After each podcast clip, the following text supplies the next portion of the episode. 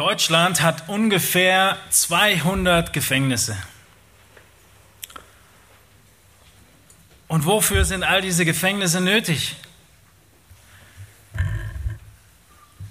In Galater 5 lesen wir über die Dinge, die den Menschen auszeichnen, der ohne Gott lebt.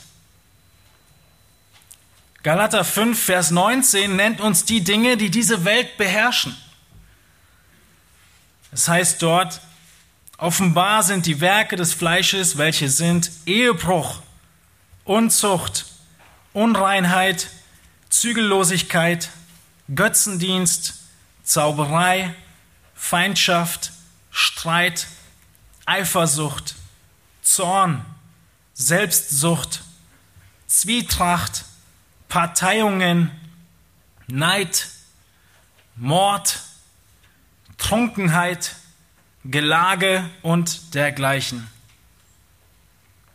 Eine lange Liste von Dingen, die diese Welt kennzeichnen, die die Menschen in dieser Welt kennzeichnen.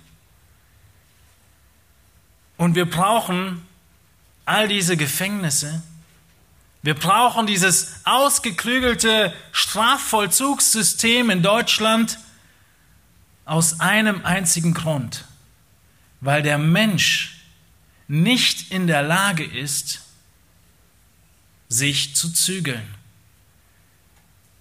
Der Mensch ist nicht in der Lage, seine Begierden und Wünsche zu kontrollieren. Das entschuldigt ihn in keiner Weise. Es ist einfach Tatsache dass jeder Mensch auf dieser Welt sich in irgendeinem oder in mehreren dieser Punkte, die ich gerade gelesen habe, wiederfindet. Nicht jeder lebt in demselben Maße all diese falschen Dinge aus, aber das ist es, was den Menschen letztendlich charakterisiert. In diesen Dingen zeigt sich, dass der natürliche Mensch versklavt ist. Er sieht in aller Regel noch nicht einmal, dass es ein Problem ist, diese Dinge zu tun. Ganz im Gegenteil. Er freut sich noch darüber. Ehebruch wird gar nicht mehr so genannt. Es ist jetzt ein Seitensprung. Es gehört schon dazu. Es gibt sogar die Aussagen, dass ein Seitensprung hier und da deine normale Ehe sogar noch glücklicher macht. All diese Verdrehungen sind Teil der Verdrehtheit dieser Welt. Und der Mensch, er kann nicht anders, als darin zu leben. Er ist versklavt unter die Sünde.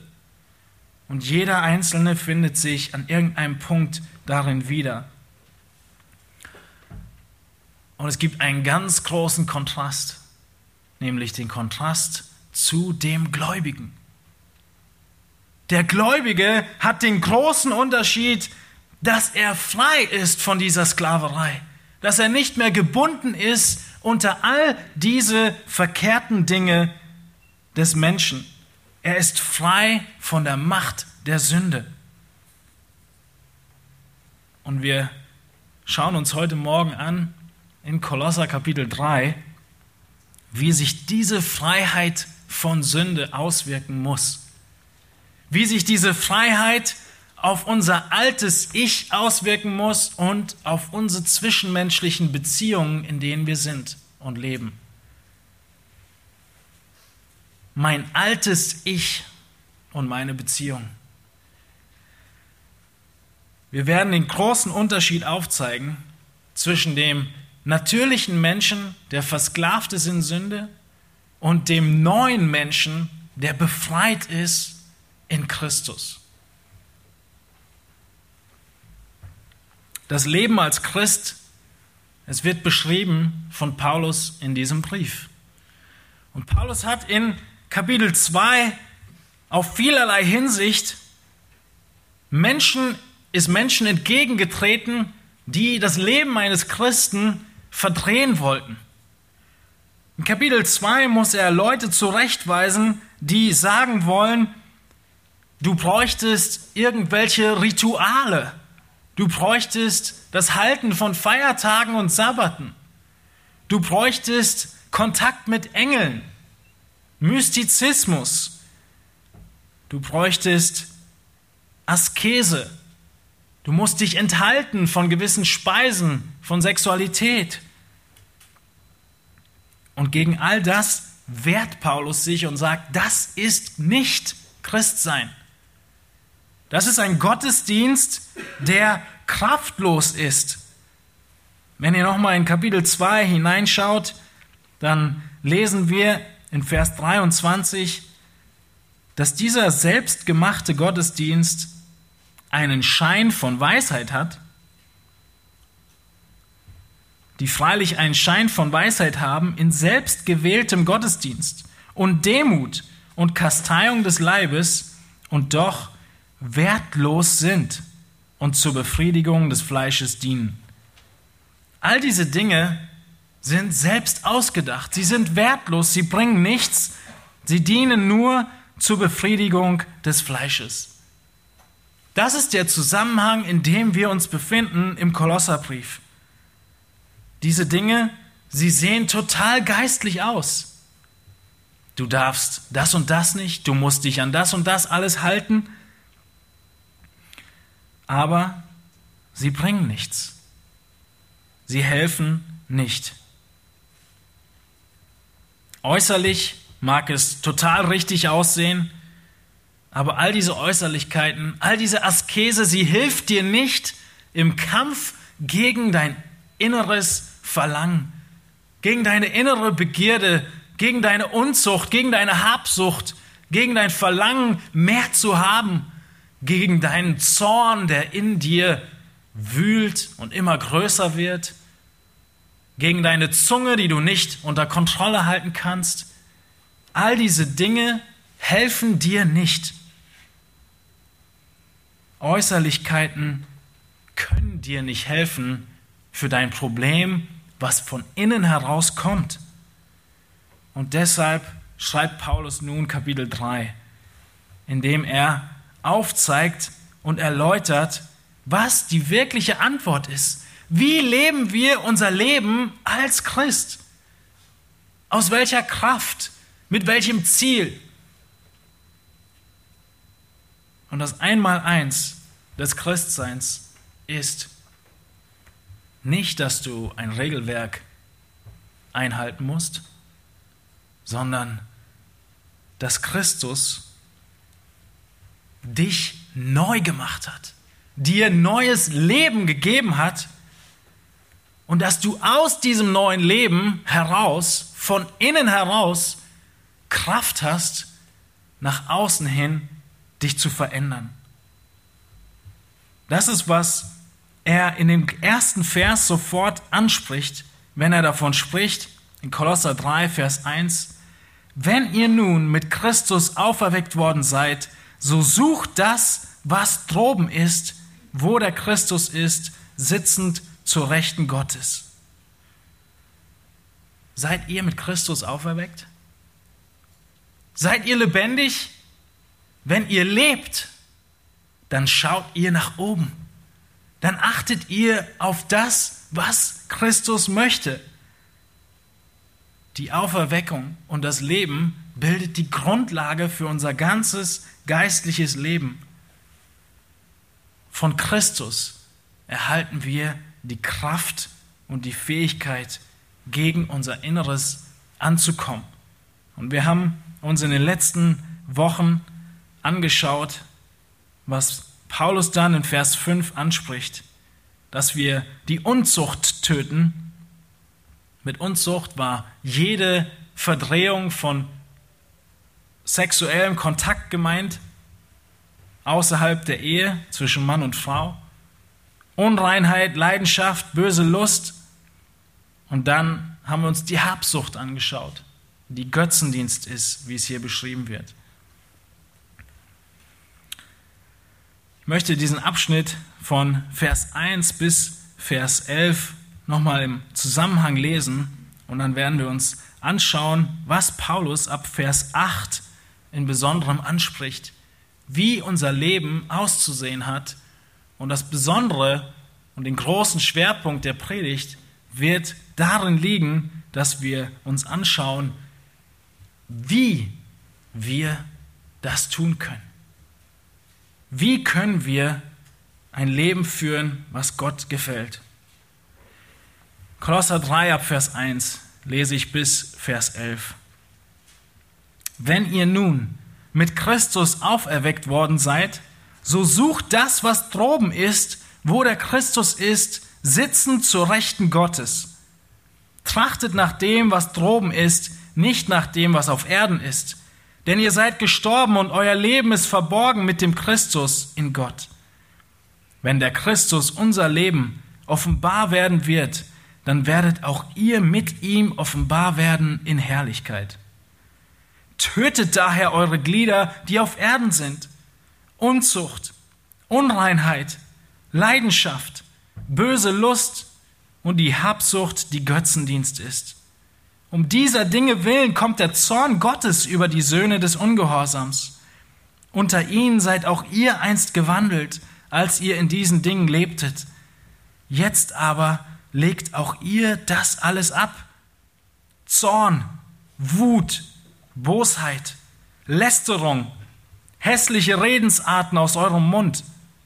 Lügt einander nicht an, da ihr ja den alten Menschen ausgezogen habt mit seinen Handlungen und den neuen angezogen habt, der erneuert wird zur Erkenntnis nach dem Ebenbild dessen, der ihn geschaffen hat. Wo nicht Grieche noch Jude ist, weder Beschneidung noch Unbeschnittenheit, noch Barbar, Sküte, Knecht, Freier, sondern alles und in allen Christus.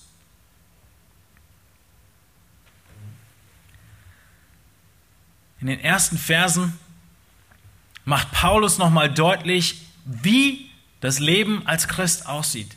Wir schauen nach oben. Und dann ruft er auf in deutlichen Befehlen, was wir zu tun haben.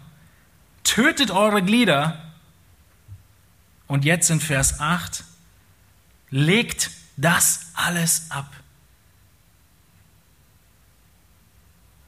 Und wir sehen in diesen ersten Aspekten, dass unsere Beziehungen, in denen wir leben, eigentlich vollkommen selbstzentriert sind. Alles dreht sich nur um uns in diesen ersten Eigenschaften, die wir uns angucken. Und deshalb sollen wir sie ablegen dann werden wir ab Vers 9 und 10 sehen, welche Kraft Gott uns gibt, um das zu tun. Und in Vers 11 sehen wir nachher zuletzt, was das große Ziel ist, wie weitreichend diese Veränderung in unseren Beziehungen ist. Unsere selbstzentrierten Beziehungen müssen wir ablegen in Vers 8. Paulus, er ruft seine Zuhörer auf, endlich diese Dinge abzulegen. Jetzt aber legt auch ihr das alles ab. Zorn, Wut, Bosheit, Lästerung, hässliche Redensarten aus eurem Mund.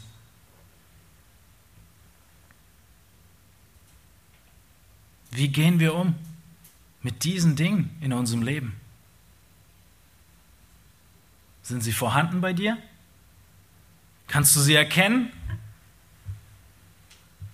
Lästerung, Wut, Zorn,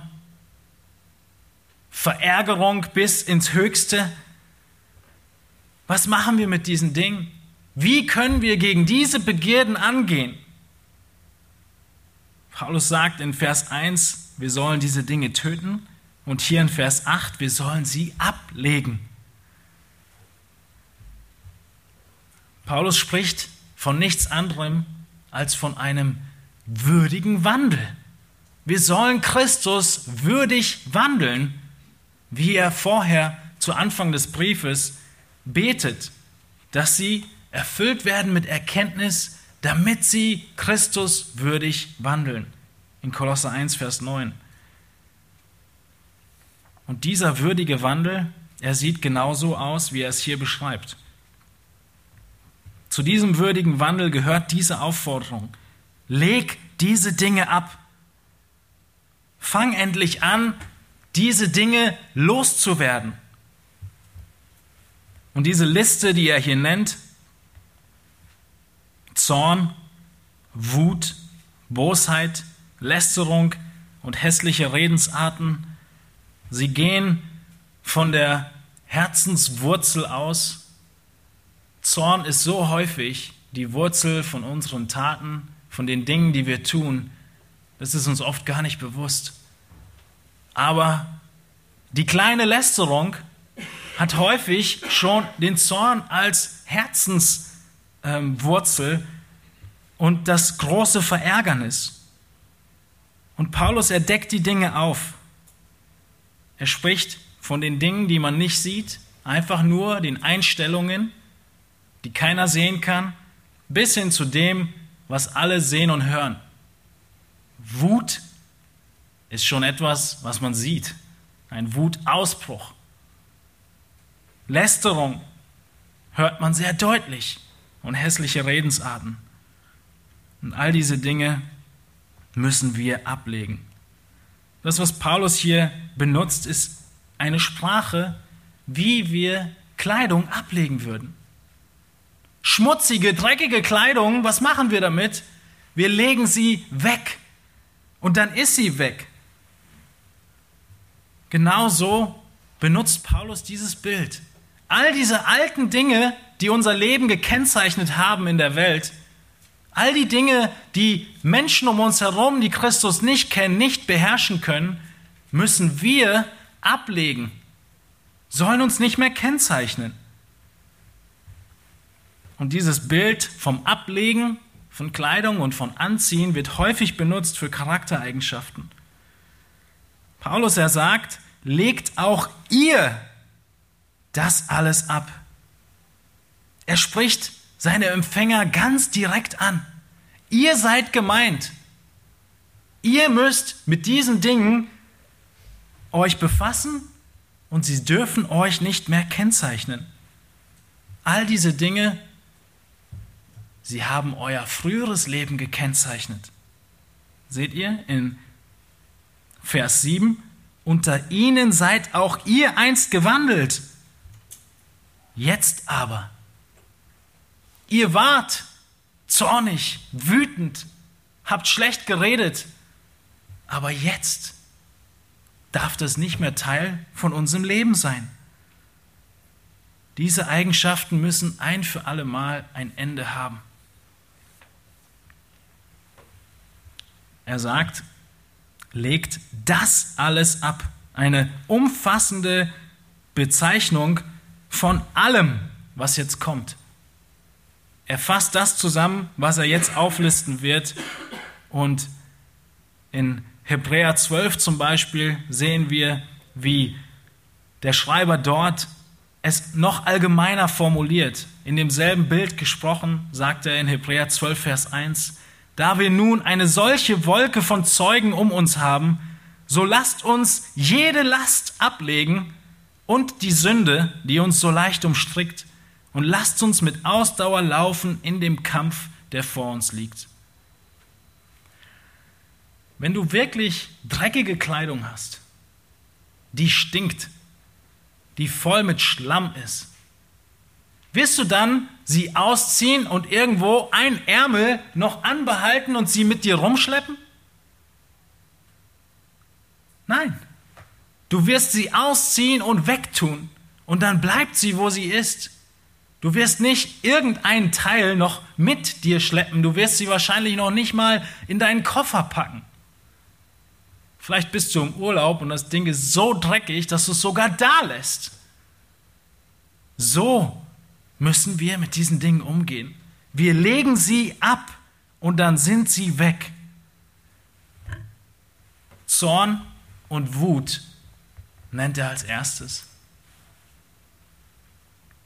Zorn und Wut, sie werden sehr oft zusammen aufgeführt und letztendlich drückt sich, kommt Zorn und Wut zum Ausdruck, wenn wir uns etwas wirklich enorm gegen den Strich geht. Wenn wir unser stärkstes Missfallen ausdrücken wollen, dann werden wir zornig. Wir werden zornig und es ist wie so ein Schuss vor den Bug. Pass auf, jetzt gehst du zu weit. Das ist unser Zorn. Unser Unmut wird breit gemacht. Entweder nur in einem Gesichtsausdruck oder in Worten. Aber die Leute um uns herum sehen ganz, ganz deutlich, dass hier Vorsicht geboten ist im Umgang oder in der Behandlung von diesem Aspekt. Es ist das große Gegenteil von Gefallen, ist Missfallen. Und das drücken wir im Zorn aus. Wir werden zornig, wenn wir nicht bekommen, was wir wollen oder was wir erwarten. Das Kind wird zornig, wenn es die Süßigkeit nicht bekommt. Der Vater wird zornig, wenn er den Respekt nicht erhält. Und wütend werden wir meistens, wenn wir persönlich angegriffen werden. Ihr kennt wahrscheinlich ein wütendes Gesicht, häufig in Karikaturen überzogen, aber wenn wir wirklich mal einen wütenden Menschen gesehen haben, Mann oder Frau, da ist man richtig vorsichtig, was man als nächstes sagt. Zorn und Wut sind ein so starker Ärger, dass sie kaum noch gebändigt werden können. Und dieser Ärger, er staut sich auf. Dieser Ärger, er summiert sich oft aus vielen kleinen Dingen auf. Und irgendwo geht es gegen uns und gegen unsere Eigenschaften oder was auch immer, gegen unsere Sichtweise der Dinge. Das passt nicht in das hinein, was ich will. Und deswegen werde ich wütend. Wir haben Sprichworte wie, da kriege ich so einen Hals. Oder das bringt mich total auf die Palme.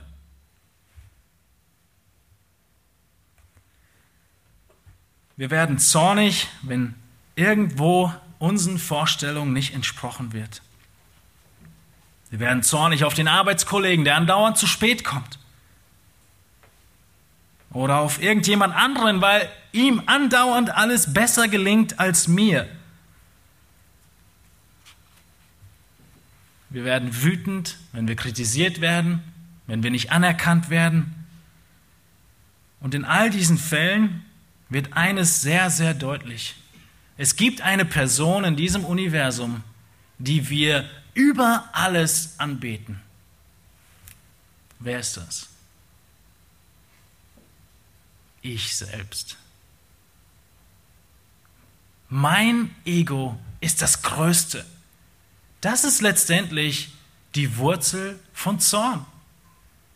Und es ist so gegensätzlich zu dem, was wir glauben. Richtig? Wir beten Christus an und achten uns selbst niedrig. Und all diese Eigenschaften, sie zerstören Beziehungen. Mit einem zornigen Mann zu leben, ist enorm schwierig. Da ist eigentlich kaum noch eine Beziehung, wenn man es überhaupt so nennen kann. Mit andauernd wütenden Arbeitskollegen zu leben, ist enorm schwierig. Oder der Kollege wandert von einem Job zum nächsten, weil keiner es mit ihm aushält. Und deshalb müssen diese Dinge, muss Zorn schnell abgelegt werden. In Epheser 4 spricht Paulus es so aus, dass er sagt, lasst die Sonne nicht untergehen über eurem Zorn. Du musst mit diesen Dingen, du musst sie regeln. Du musst sie aufarbeiten, du musst sie ansprechen. Er geht so weit, dass er im nächsten Vers sagt, in Epheser 4, 27, und gebt dem Teufel keinen Raum. Wenn wir in Zorn geraten, dann tun wir nichts mehr, was Gottes würdig ist. Und deshalb ist das ein dreckiger Mantel, den wir ablegen müssen und vor dem wir uns hüten. Stattdessen lesen wir einige Verse weiter in Kolosser 3, was wir stattdessen anziehen sollen.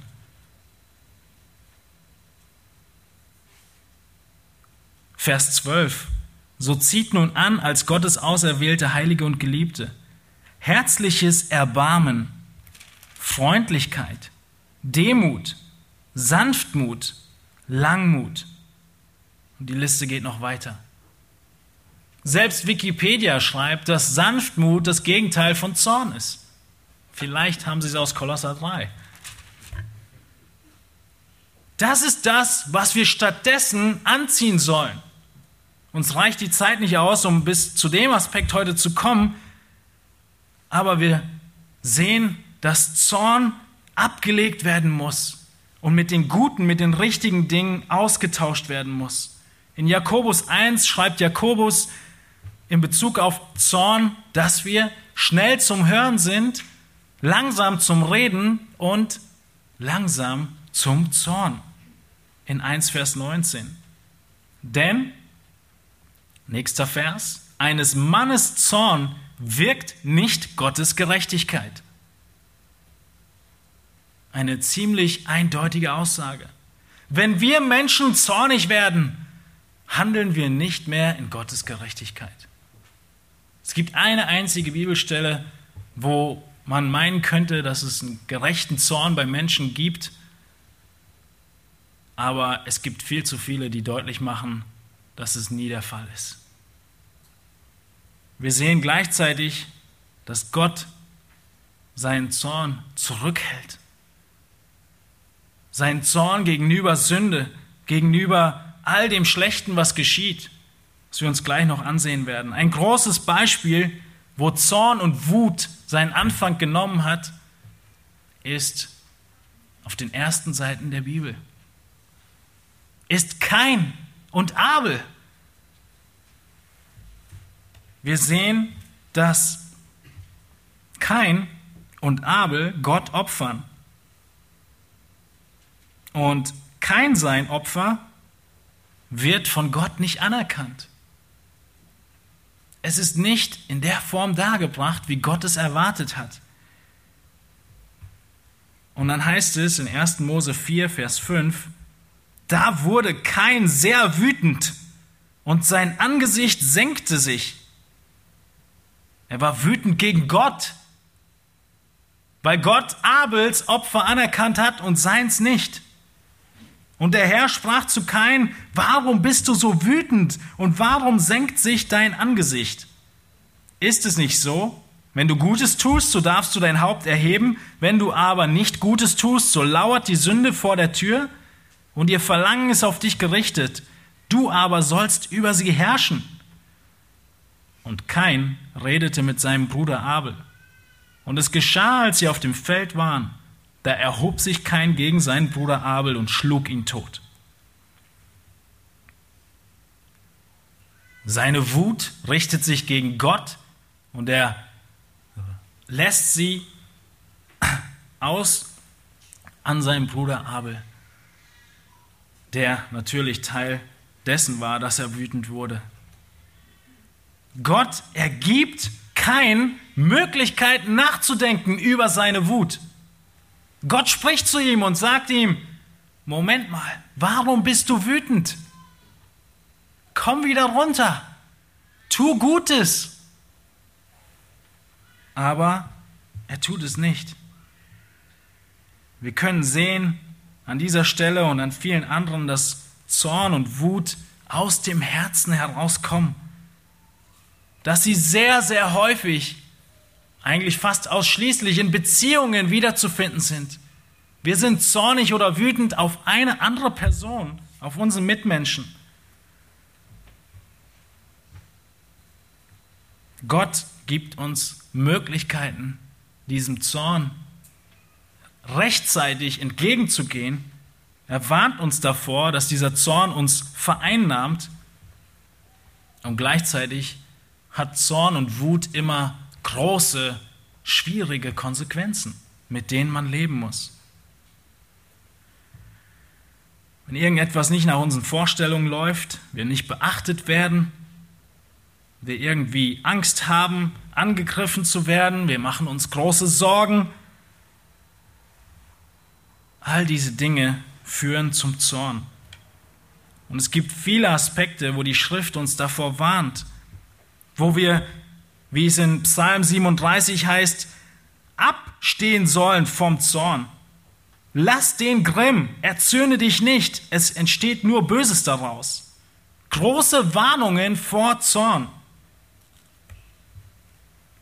Oder in Prediger 7 verheißt es in Vers 9, ein Jezorniger handelt töricht und ein Mensch, der Böses plant, macht sich verhasst. Entschuldigung, das war Sprüche 14, 17. Wir müssen Zorn ablegen. Wir müssen ihn loswerden. Und Wut. Und manchmal haben wir vielleicht das Gefühl, dass unser Zorn gerechtfertigt ist. Dass wir wütend sind auf eine Person, weil diese Person gesündigt hat. Und wir rechtfertigen uns und nennen uns, wir sind gerade im heiligen Zorn. Aber vielleicht geht es sogar so weit, dass du Vergeltung oder Rache übst, üben möchtest. Und weil dieser Aspekt ein so wichtiger ist, über die anderen Punkte werden wir nicht so lange reden können, möchte ich hier uns noch hinweisen auf den Aspekt der Vergeltung und Rache. Wir sind manchmal so empört über Dinge und tatsächlich ist es oft zu Recht, dass Dinge in der Welt geschehen, die nicht in Ordnung sind, die falsch sind. Aber Gott macht enorm deutlich in der Schrift, dass ihm allein Gericht und Zorn vorbehalten bleibt. Gott ist der Einzige, der am Ende der Zeit seinen Zorn ausgießen wird und es zurecht tun wird über alle, die sich gegen ihn aufgelehnt haben. Sein Zorn heißt es, wenn ihr einen Vers weiter nach oben geht, über die Söhne des Ungehorsams kommt. Um dieser Dinge willen kommt der Zorn Gottes über die Söhne des Ungehorsams. Und es geht um diese großen Sünden, in denen die Menschheit lebt. Die Sünde ist die Ursache für den Zorn Gottes. Das ganze Alte Testament ist voll von diesen Warnungen. Johannes der Täufer spricht davon. Jesus spricht davon. Aber wir dürfen wissen, dass Christus uns von diesem Zorn rettet. In Römer 5, Vers 8, Vers 9 heißt es, Vielmehr nun, da wir jetzt durch sein Blut gerechtfertigt sind, werden wir durch ihn, durch Christus, vom Zorn gerettet. Und wisst ihr, wie Gottes Zorn einzuordnen ist? Gottes Zorn wird in Micha 7, Vers 18 in Beziehung gestellt. Dort heißt es, wer ist ein Gott wie du, der die Sünde vergibt und dem Überrest seines Erbteils die Übertretung erlässt, der seinen Zorn nicht alle Zeit festhält, sondern Lust an Gnade hat. Er wird sich wieder über uns erbarmen, unsere Missetaten bezwingen. Ja, du wirst all ihre Sünden in die Tiefe des Meeres werfen. In diesem Aspekt ist Gott dann irgendwann zornig nachdem er lange gewartet hat, nachdem er viel Gnade hat walten lassen, nachdem er viele Übertretungen vergibt, wird er zornig. Am Ende der Zeit. Und dann, wenn wir das wirklich so sagen könnten über uns, dann könnten wir vielleicht von heiligem Zorn sprechen. Wenn wir zuerst Lust haben an Gnade, uns erbarmen über die Missetaten und die Sünden zudecken. So sieht Gottes Zorn aus. Er hält ihn so lange zurück, wie er nur kann. Und Vergeltung, sie wird kommen. Vielleicht bist du zornig auf jemanden, der dir wirklich großes Leid angetan hat. aber du brauchst nicht wütend werden darauf. Du brauchst nicht selbst Vergeltung üben, sondern du darfst wissen, dass Gott richten wird und er wird gerecht richten. Es bleibt ihm vorbehalten. In Römer 12 heißt es in Vers 19, Recht euch nicht selbst, Geliebte, sondern gebt Raum dem Zorn, denn es steht geschrieben, mein ist die Rache, ich will vergelten, spricht der Herr. Wenn nun dein Feind hungert, so speise ihn, wenn ihn dürstet, so gib ihm zu trinken. Überwinde das Böse mit dem Guten. Gott wird Vergeltung üben. Er wird Ungerechtigkeit bestrafen, auch wenn sie vielleicht in deinem Leben geschehen ist. Aber du musst es ihm überlassen. Du bist aufgerufen, den Zorn abzulegen und die Wut. Paulus geht weiter in den Versen mit den nächsten Worten.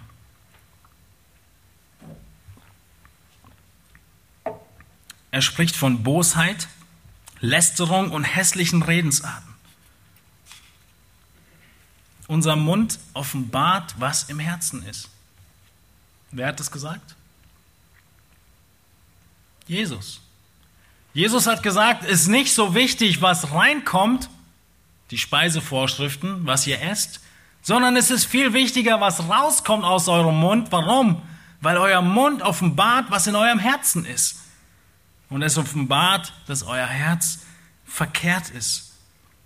Und so wird hier deutlich, dass unser Mund offenbart, was in uns ist. Jakobus, er macht deutlich, dass man alle möglichen Tiere bezwingen kann, und ähm, züchtigen kann oder, oder äh, ja, so bezwingen kann, dass sie mit den Menschen leben und das tun, was der Mensch will. Zum Beispiel, indem man das, dem Pferd etwas ins Maul spannt und ihn dann bezwingt. Aber was kann niemand bezwingen? Jakobus 3, Vers 8 sagt er, die Zunge aber kann kein Mensch bezwingen, das unbändige Übel voll tödlichen Giftes. Die Zunge kann kein Mensch bezwingen. Egal, was du versuchst zu tun, die Zunge ist mit deinem Herzen gekoppelt. Und das, was du redest, kommt aus deinem Herzen. Das heißt, du musst ans Herz ran, wenn du eine Veränderung in deiner Zunge erleben willst. Du musst von innen heraus verändert werden. Gott muss dir neues Leben geben. Und diese Bosheit, die Paulus hier nennt, die wir ablegen sollen, ist ein Wunsch, könnte man sagen, Schlechtes zu tun. Bosheit ist der Wunsch, Schlechtes zu tun. Hässliche Redensart, die er dann nennt, ist jedes schlechte Reden. Heute kennen wir es vielleicht unter Mobbing und äh, schlecht reden über andere. Es geht bis hin zum Extrem von verbalem Missbrauch. In Epheser 5, Vers 4 schreibt Paulus in der Parallelstelle, auch Unanständigkeit und albernes Geschwätz und Witzelei, die sich nicht geziemen, sollen wir ablegen. Stattdessen aber Danksagung. Albernes Geschwätz und Witzelei, die sich nicht geziemt, soll nicht aus eurem Mund kommen. Das wird schon viel deutlicher, was wir abzulegen haben. Wir lachen nicht über alberne Dinge. Wir machen keine Witze über Dinge, die sich nicht geziemen, weder in Worten noch auf Facebook. Und dann nennt er einen letzten großen Punkt, die Lüge, in Vers 9. Muss abgelegt werden. Die Lüge ist so ein großer Punkt, der unsere Beziehungen miteinander zerstört, dass Paulus dieser Lüge eine extra ähm, Aufforderung widmet. Er nimmt eine neue Aufforderung, einen neuen Imperativ und ruft sie auf, lügt einander nicht an. Es geht eigentlich in dieselbe Kategorie von schlechtem Reden, aber es zeigt einmal mehr, wie wichtig es ist, die Wahrheit zu reden. Wir dürfen einander nicht anlügen. Wir müssen fortwährend aufhören zu lügen. Hört auf, einander anzulügen. Sprecht die Wahrheit. Nun,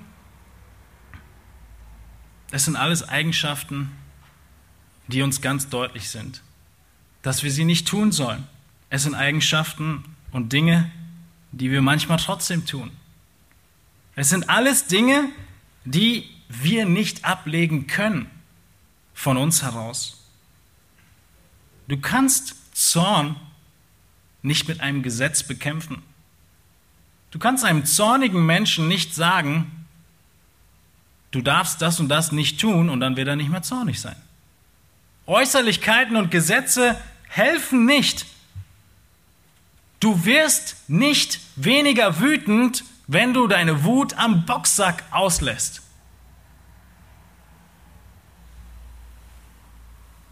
Die verletzenden Worte, sie rutschen uns schneller über die Lippen, als wir es realisieren können. Aber der wirklich gerettete Mensch, er kann diese Dinge ablegen und er kann sie austauschen mit dem, was wir gerade schon genannt haben. Herzliches Erbarmen in Vers 12, Freundlichkeit, Demut, Sanftmut, Langmut. Ertragt einander und vergebt einander, wenn einer gegen den anderen zu klagen hat, wie auch Christus euch vergeben hat. Wie kann dann der gerettete Mensch gegen diese Dinge ankommen? Wie können wir gegen unseren Zorn, gegen unsere Wut, gegen unser schlechtes Reden angehen? Wir können weiter zurückgehen. Wie können wir gegen unsere Unzucht, gegen unsere Unreinheit, gegen unsere Habsucht angehen? Und diese Antwort gibt Paulus uns in Vers 9 in dem nächsten Teil. Wir sehen, was Gottes befreiende Kraft ist. Es geht um die Wiedergeburt. Es geht um die Wiedergeburt. Das Wort steht nicht da, aber der Brief ist voll von dem Konzept. Paulus sagt weiter in Vers 9, da ihr ja den alten Menschen ausgezogen habt mit seinen Handlungen und den neuen angezogen habt. Das ist alles, was er an Begründung zu sagen hat. Ist das nicht ein bisschen wenig? Ist das nicht ein bisschen knapp? Müssen wir nicht mehr wissen über das, wie wir mit diesen Problemen umgehen sollen? Nein, das ist alles, was er sagt. Er sagt, da ihr ja den alten Menschen ausgezogen habt mit seinen Handlungen und den neuen angezogen habt. Legt das ab, denn das ist der Fall.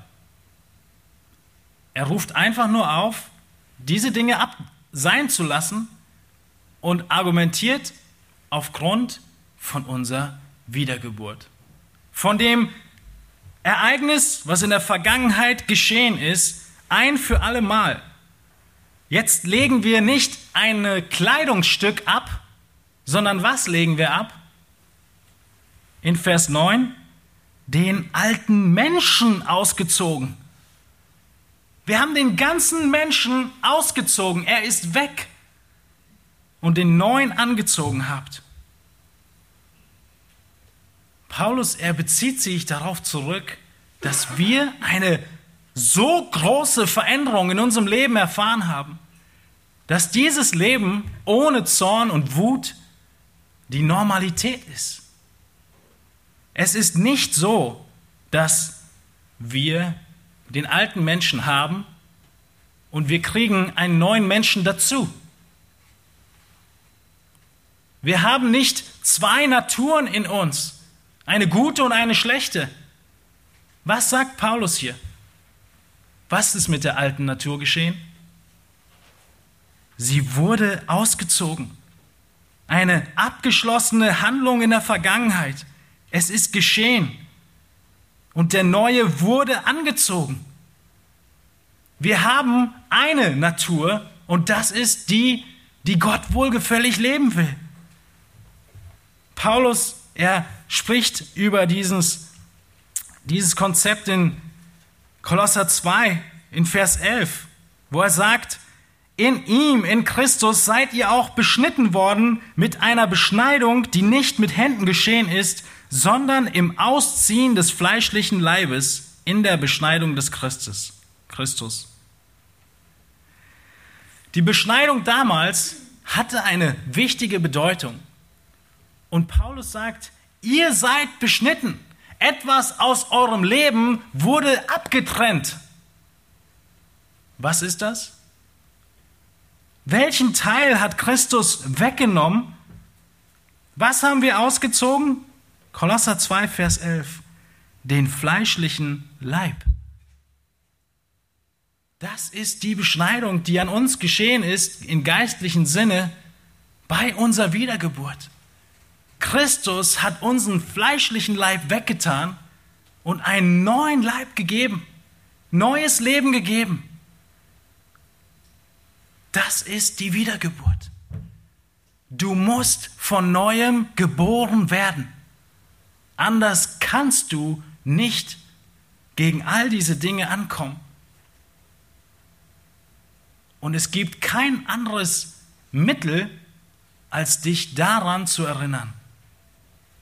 Wenn du gegen deinen Zorn angehen willst, gegen deine Wut angehen willst, gegen deine Unzucht angehen willst, gegen deine Habsucht, als dich zu erinnern, dass du den alten Menschen ausgezogen hast. Er ist weg und ein neuer Mensch bist.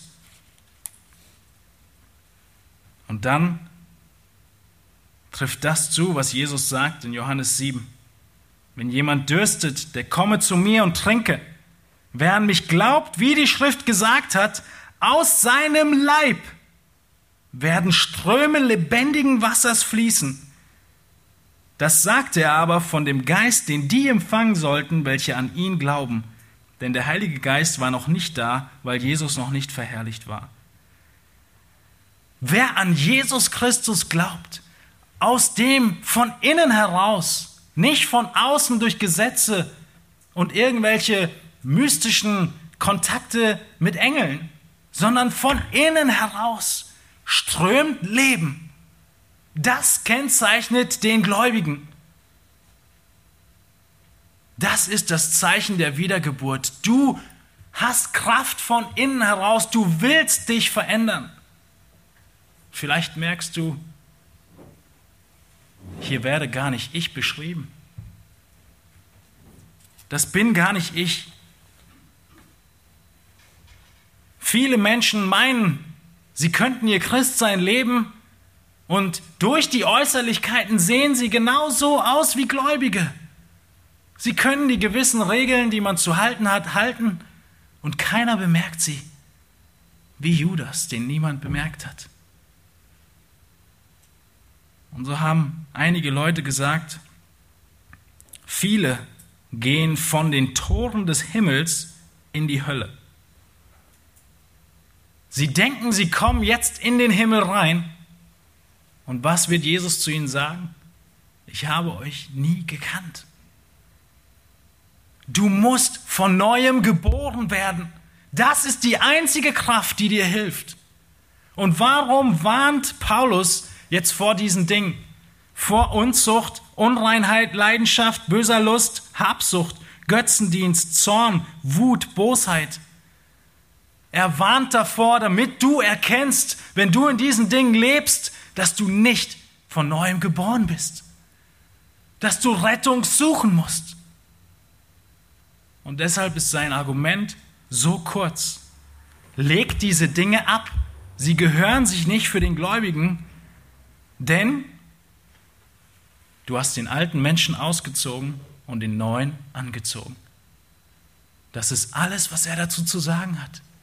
Der wiedergeborene Mensch wird dieses neue Leben leben und die Kraft haben, und kein anderer. Der wiedergeborene Mensch, er kann nicht zurück. Er kann nicht wieder in Sünde leben. Das Ganze ist Vergangenheit. Es gibt keine Ausreden von Menschen, dass sie irgendwie nicht genug Jüngerschaft bekommen haben, dass sie nicht genug dies oder jenes getan haben. Wenn Gott in dir neues Leben wirkt, dann wirst du vorankommen.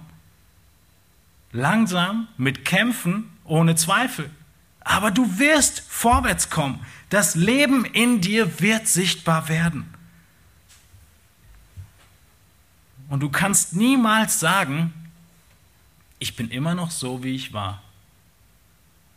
Du wirst niemals sagen können, Jesus ist mir eigentlich egal. Macht jetzt keinen großen Unterschied in meinem Leben. Ein wiedergeborener Mensch wird diese Worte nicht sagen können. Paulus warnt uns vor diesen Dingen und er macht deutlich, in Vers 6, dass der Zorn Gottes über diese Dinge kommt, über diese Menschen kommt, oder in Galater 5, was wir eingangs gelesen haben, dass wer diese Dinge tut, nicht ins Reich Gottes hineingehen wird. Er warnt davor, damit du prüfst, ob du neues Leben in dir hast. Dein alter Mensch, er wurde ersetzt mit einem neuen. Der alte Mensch, der frühere Mensch, der erste Mensch, er ist weg.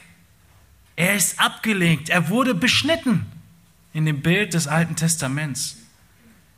Paulus, er ruft nicht auf, den alten Menschen abzulegen, sondern er sagt, das ist passiert, da ihr ja den alten Menschen ausgezogen habt.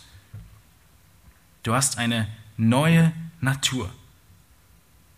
Du hast nicht zwei Naturen, die gleich stark sind und dennoch hast du Sünde in dir. Hast du die Anfechtung in dir, die Gott in uns gelassen hat, aber sie ist schwach. Sie ist nicht mehr mächtig. Sie hat keine Kontrolle mehr über dich. Du kannst gegen Wut angehen. Du bist nicht mehr machtlos den Dingen ähm, äh, unterlegen. Es ist wie so ein kleiner Aspekt dass man ihn gar nicht mehr benennt, unser altes Ich und unsere Sünde, die uns anhaftet in unserem Fleisch. Sie ist so klein, dass Paulus sie ignoriert. So ähnlich wie wir vielleicht davon sprechen, dass wir drei, vier große Parteien in Deutschland haben. Und diese ganzen anderen 30 kleinen, über die spricht niemand. Die lädt niemand ein zur Talkshow. Niemand kennt sie. Oder habt ihr etwas von der Partei Bürger in Wut gehört?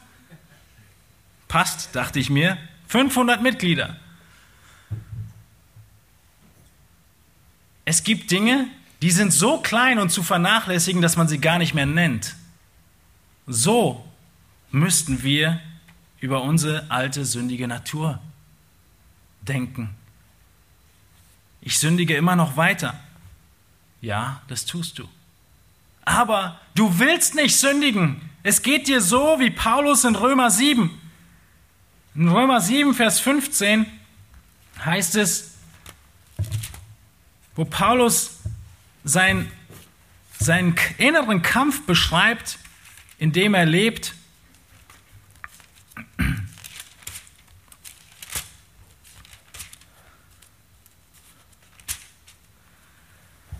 Er sagt, denn, ich, denn was ich vollbringe, billige ich nicht.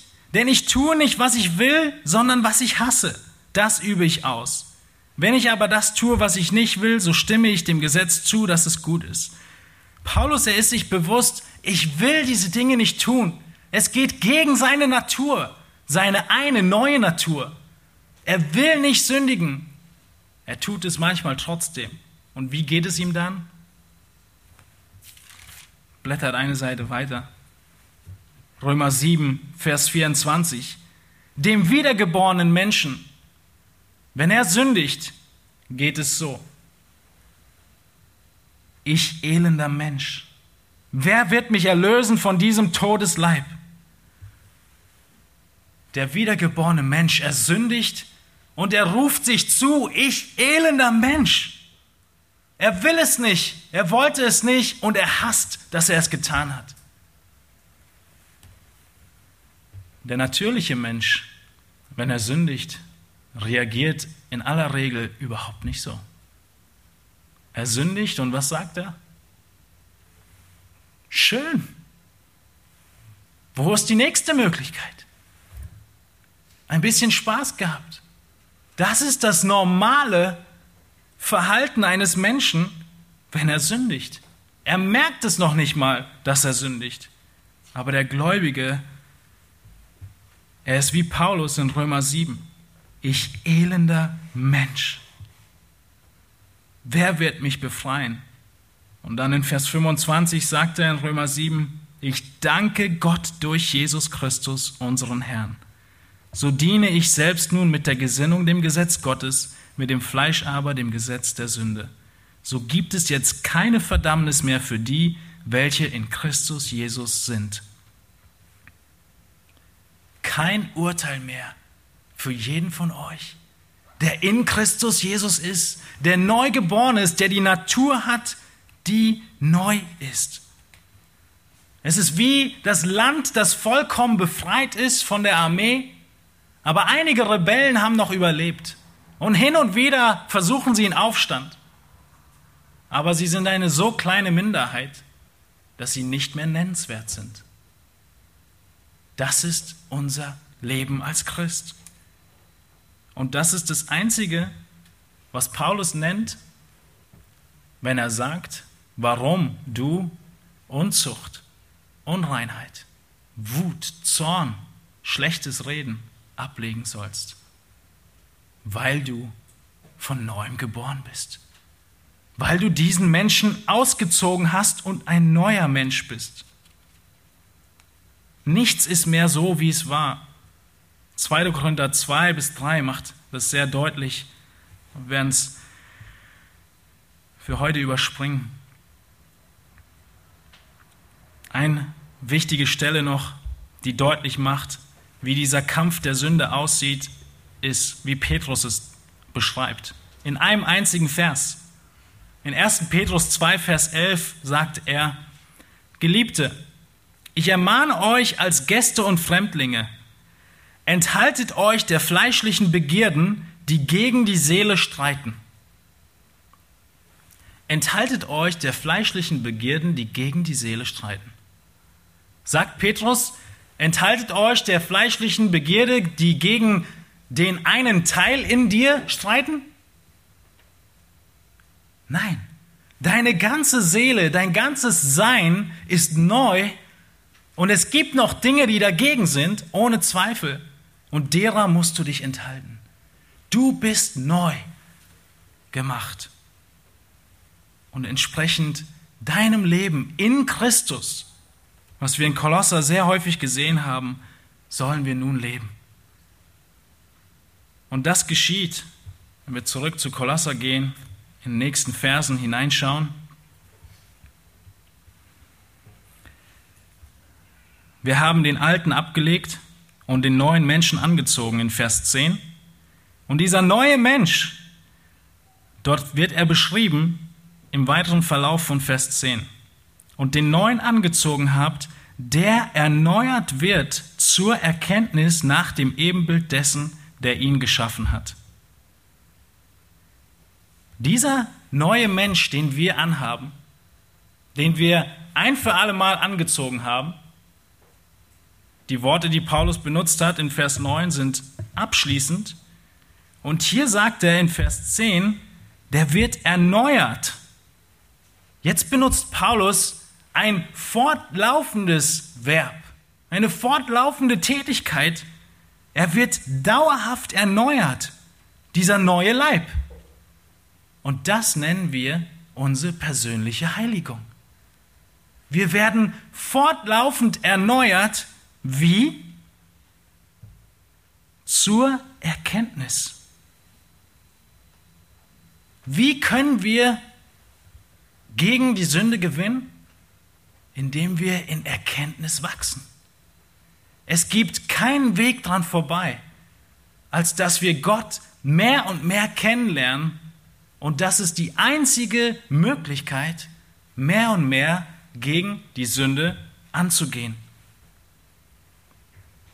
Der Kampf gegen die Sünde, dem Kampf gegen die Sünde geht das Wachstum in der Erkenntnis Gottes immer voraus. Die biblische Lehre ist die Voraussetzung für das siegreiche Leben.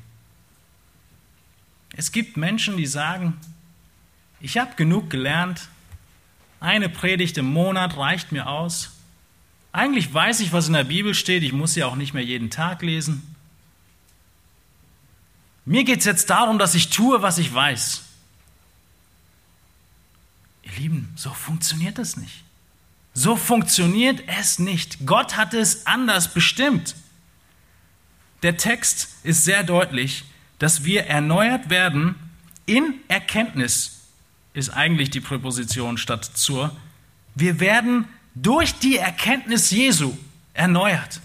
Wir erkennen Jesus immer mehr und mehr und das macht uns neu. In 2. Korinther 3 heißt es in Vers 18, wir alle aber, ein Vers, den ich häufig schon gelesen habe, indem wir mit unverhülltem Angesicht die Herrlichkeit des Herrn schauen, wie in einem Spiegel, werden verwandelt in dasselbe Bild von Herrlichkeit zu Herrlichkeit, nämlich vom Geist des Herrn.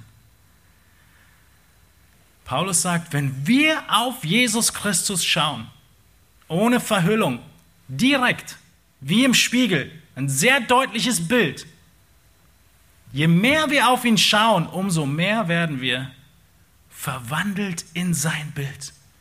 Genau das gleiche Konzept hier in diesem Vers wie wir es schon an anderen Stellen im Brief gesehen haben, im Gebet von Paulus gesehen haben und in Korinther. Paulus ist so formuliert. Wir müssen in der Wahrheit wachsen. Wisst ihr, wer das noch gesagt hat? Jesus. In Johannes 17, Vers 17 sagt er was? Heilige sie in deiner Wahrheit. Dein Wort ist Wahrheit. Aus dem Wort, aus der Wahrheit kommt unser heiliges Leben. Aus dem Wort, in dem wir Jesus erkennen, werden wir Kraft bekommen, gegen diese Dinge anzugehen. Und deshalb ist es kein Gesetz zu sagen, hör auf, wütend zu sein, sondern es ist die Gnade, die uns befähigt und bekräftigt, gegen all diese Dinge sie abzulegen. Und deshalb ist Paulus so kurz angebunden, wenn er diese Dinge behandelt. Tötet sie, legt sie ab. Warum? Weil ihr ein neuer Mensch seid. Punkt. Und dessen müssen wir uns bewusst sein. Wir sind wirklich neu. In Johannes 15, vielleicht zum Nachschlagen später noch, ihr kennt das große, den großen Vergleich von Jesus als Weinstock und wir als Reben. Es ist ein ähnliches Bild. Wir müssen an ihm dran sein, damit wir Frucht bringen. Und ohne ihn können wir nichts tun. Und genauso ist es hier im Leben unserer Heiligung. Wir müssen mehr auf Jesus schauen. Und dann wachsen wir in den Früchten des Geistes und legen die Früchte des Fleisches, die wir zu Anfang gelesen haben, ab. In Vers 11 zeigt Paulus auf, wie weit diese Veränderung geht.